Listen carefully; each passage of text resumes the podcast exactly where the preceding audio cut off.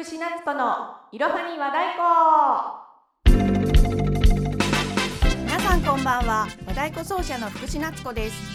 この番組は私がナビゲーターを務める音楽とトークの番組です。日常のあれこれや音楽活動についてまた和太鼓に関するお話を交えながら私自身が作曲をしたオリジナル曲を発表していく番組です。毎月第2第4金曜日夜10時に更新してまいります。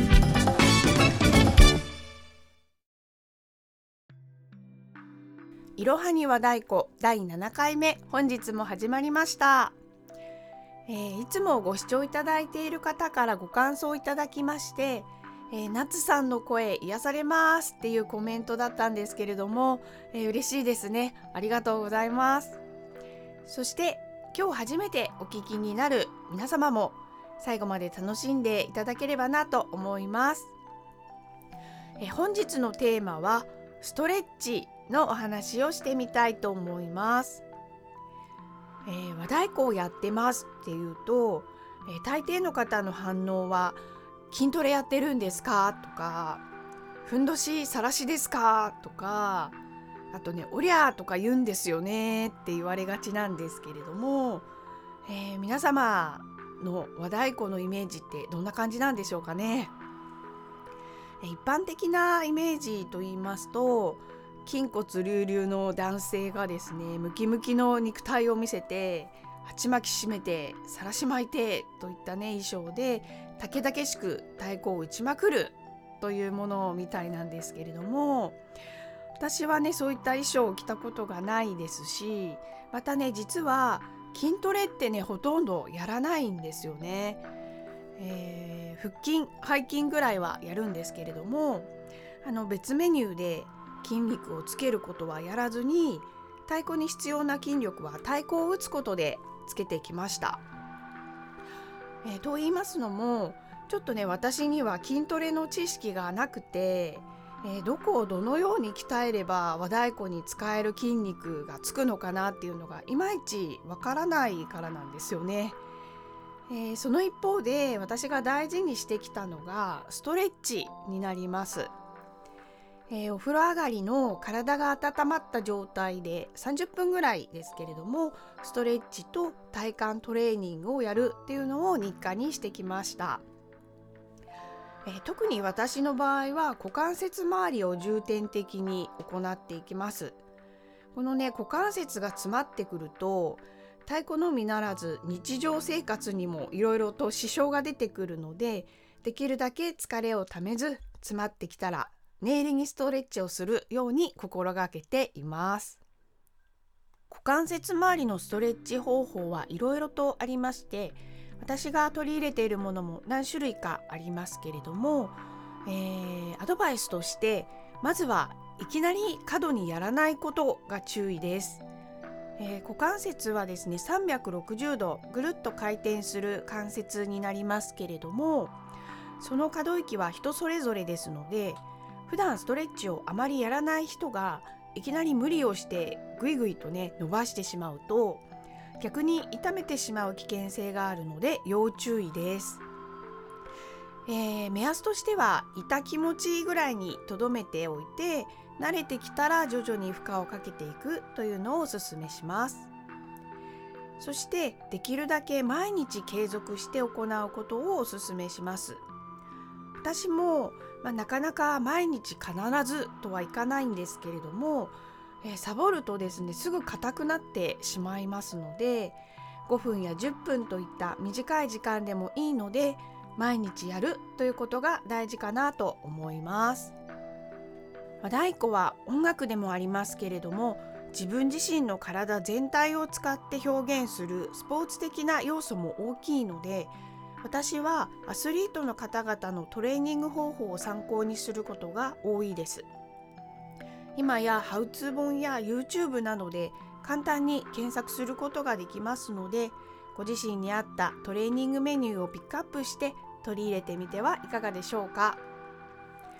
えー、私は調子がいいと横開脚は120度ぐらいまで開くことができます。そして、えー、床に胸頭がべったりつきます。えー前後開脚はと言いますとまだまだ後ろの足の膝が曲がりがちになってしまいますけれども一応左右どちらもできますね。えー今後の目標はこの前後開脚がバレリーナのように無理なく美しくできるようになることと、えー360度の横開脚ができるようになることなんですけれども、まあ、これはね和太鼓とはあまり関係のない目標ですね。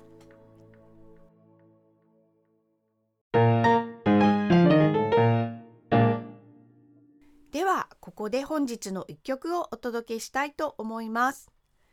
え春が苦手と前回の放送でお話をしたと思うんですけれどもとは言ってもやはり生命が息吹くこの季節は何かの始まりを感じてワクワクする季節ですよね。え昼間はずいぶん気温も上がってポカポカ陽気が気持ちいい季節となってきました。そんな春の到来を楽しみながらお散歩する様子を曲にしてみました。えータイトルは春散歩という曲です。ではお聴きください。